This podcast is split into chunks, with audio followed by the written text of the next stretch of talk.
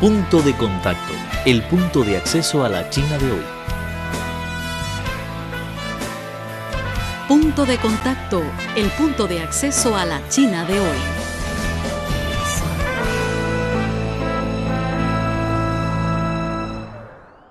El 25 de abril se celebró en Beijing la conferencia de empresarios bajo el marco de la segunda edición del Foro de la Franja y la Ruta para la Cooperación Internacional.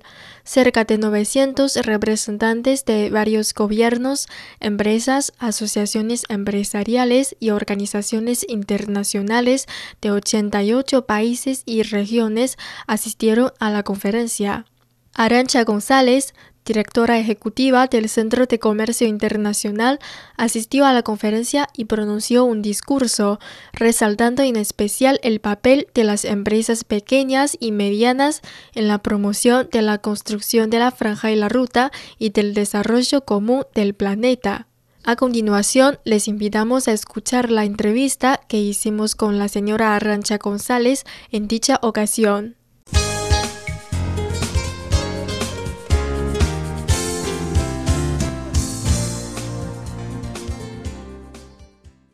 Primero, muchas gracias por concedernos esta entrevista. Un placer. Eh, ¿Y cómo evalúa usted esta conferencia de, para empresarios celebrado bajo este foro de la Franja y la Ruta? Bueno, es la primera vez que China organiza una reunión de empresarios eh, en el foro de la Franja y la Ruta. A mí me parece que es una muy buena iniciativa porque los esfuerzos de desarrollo no pueden estar solamente en manos de los gobiernos. Los gobiernos tienen un papel que jugar, pero el sector privado debe también participar en el esfuerzo de eh, erradicar la pobreza a través de una, de un mejor, una economía más fuerte, de un comercio más cercano. Eh, para, es, para ello el, el, empresario es fundamental. Por eso el que China haya decidido en este segundo foro de la franja y la ruta organizar este encuentro empresarial a mí me parece que es un paso en la buena dirección. Y desde su punto de vista, ¿cómo describe esta iniciativa de la franja y la ruta? Bueno, la franja y la ruta es eh, la contribución de China a, a, alcanzar los objetivos de desarrollo sostenible de Naciones Unidas. El objetivo es erradicar la pobreza extrema en el mundo de aquí a 2030, pero asegurándose que no se deja ningún ciudadano atrás, se mejora la vida de todos los ciudadanos y a los que están en la extrema pobreza se les saca de ella. Y, la manera en la que China ha concebido su contribución a estos objetivos de Naciones Unidas es a través de su iniciativa de la Franja y la Ruta, que busca erradicar la pobreza extrema en China, pero también contribuir a erradicar la pobreza extrema en otros países a través de la conectividad, a través del acercamiento comercial, del acercamiento de inversiones, del acercamiento empresarial, pero también del acercamiento entre los pueblos, entendiendo que un mejor un, una cercanía ayuda a un mejor conocimiento, un mayor entendimiento y ello contribuye a construir sociedades más sólidas, también más pacíficas. El punto de acceso a la China de hoy. Conoce las tendencias sociales, analizadas desde una óptica plural tanto de chinos como de extranjeros.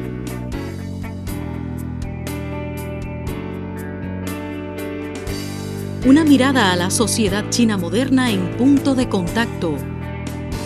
Un encuentro maravilloso con el gigante asiático.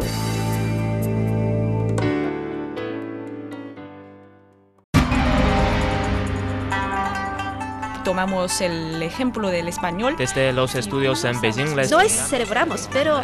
Y además es algo que muy interesante porque creo que no existe en otro lugar del mundo que se llama el Día de los Solteros. Ah. ¿Quieres conocer las tendencias de la sociedad china moderna? Punto de contacto es el lugar indicado. Conozcamos y descifremos juntos a la sociedad china. Punto de contacto.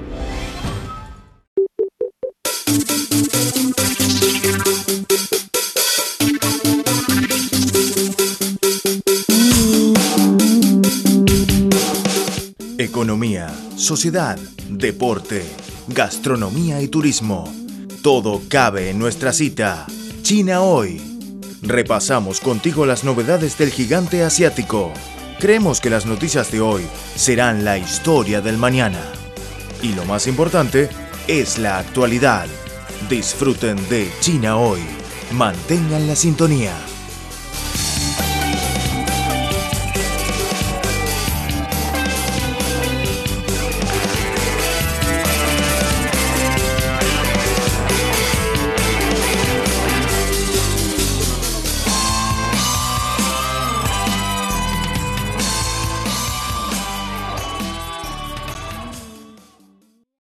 El papel que juega eh, esta iniciativa para la promoción del comercio internacional, eh, sobre todo um, bajo la alza del proteccionismo comercial en el mundo actual? Bueno, en estos momentos de tensiones comerciales importantes, creo que la señal que China está dando es que quiere mantener su mercado abierto, que quiere mantener eh, sus inversiones abiertas. Y eso es importante porque ello puede contribuir a estabilizar una situación, como digo, en estos momentos de tensión comercial. Creo que la contribución china es doble, mantener sus mercados abiertos y seguir profundizando la apertura de sus mercados, seguir con la agenda de reformas domésticas, de reformas internas, que hagan de este mercado un mercado más abierto, donde más eh, empresas puedan participar, no solo empresas chinas, sino también empresas de otros países. En nuestra experiencia esto es muy valioso. El año pasado eh, trajimos a 100 pequeñas y medianas empresas de más de 20 países en desarrollo a Shanghái, a la primera feria de importaciones que organizó China. Y el resultado ha sido fenomenal. Pequeñas empresas que consiguen acceder al mercado chino eh, y consiguen eh, a través de eso una fuente de ingresos regular, estable, eh, con, con una cartera de pedidos grande. Les ha cambiado la vida. Entonces, que China mantenga sus mercados abiertos y que China siga una agenda de profundización de las reformas internas es la contribución más importante que China puede hacer a la economía mundial en estos momentos de turbulencias comerciales. En su opinión, ¿cómo se puede hacer para profundizar aún más la cooperación entre empresas chinas y, los, y las empresas de los países eh, a lo largo de esta, de esta ruta de la seda?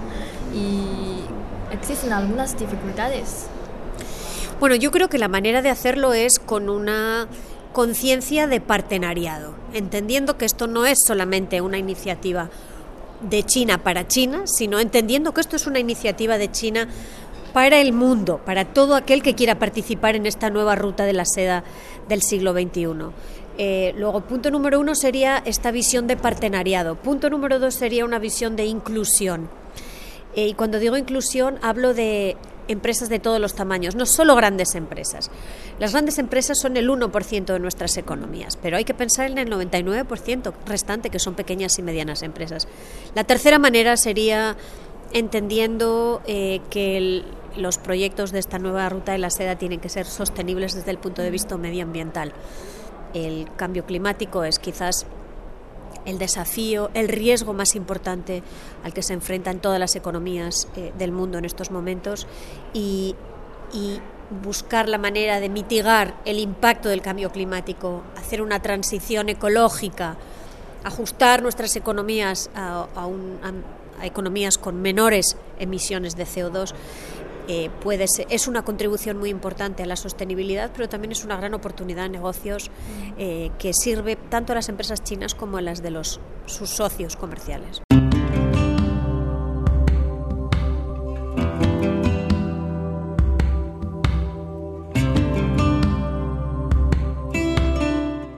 Hoy día sufrimos los efectos de las altas temperaturas como consecuencia del calentamiento global, pero también somos más conscientes de la conveniencia de una vida de bajo carbono. A pesar del deshielo de los glaciares y la subida del nivel del mar, la batalla contra el calentamiento global continúa.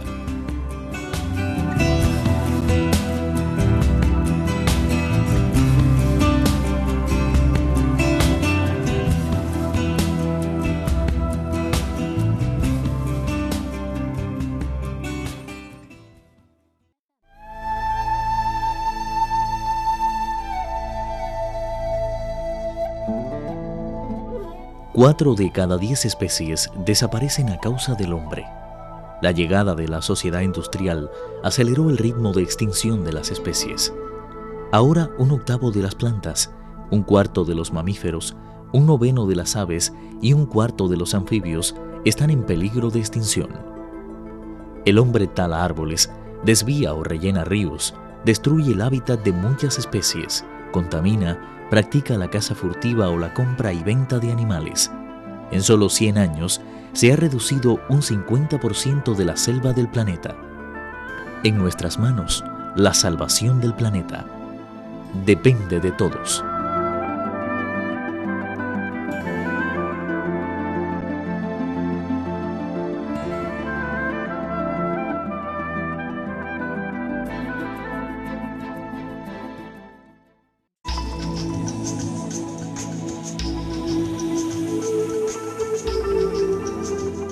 Reciclar te conviene. Cuidas el medio ambiente y te ahorras dinero.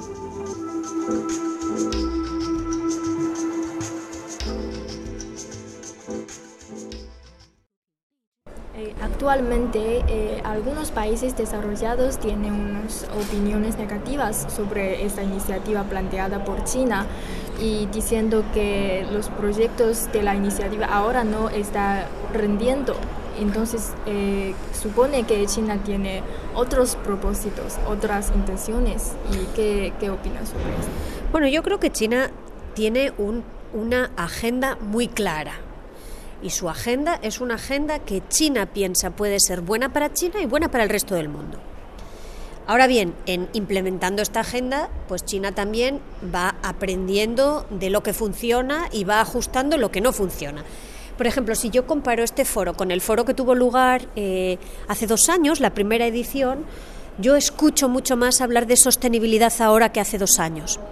Escucho mucho más hablar de la calidad de las inversiones, de la importancia de invertir en calidad, con criterios de calidad, con criterios de sostenibilidad, todo esto yo no lo he escuchado hace dos años. O sea que creo que es un aprendizaje, es un aprendizaje para China y es un aprendizaje para el resto del mundo junto con China. Pero en principio yo creo que tenemos que tenemos que aplaudir los esfuerzos de China por contribuir a esta agenda de desarrollo de 2030. Creo que China tiene mucho que compartir con el resto del mundo de cómo ella ha reducido la pobreza extrema en estos 30 años de una manera importantísima y yo estoy segura que China también está dispuesta a escuchar a aquellos que le traen buenas ideas sobre cómo mejorar eh, esta iniciativa eh, de la nueva ruta de la seda. Luego creo que el mejor antídoto contra la crítica es quizás sentarse y discutir,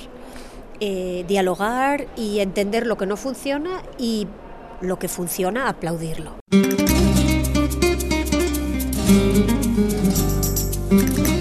Porque la radio es un espacio de intercambio, los invitamos a escribirnos al correo electrónico spa.cri.com.cn. También pueden dejarnos sus comentarios en la página web espanol.cri.cn.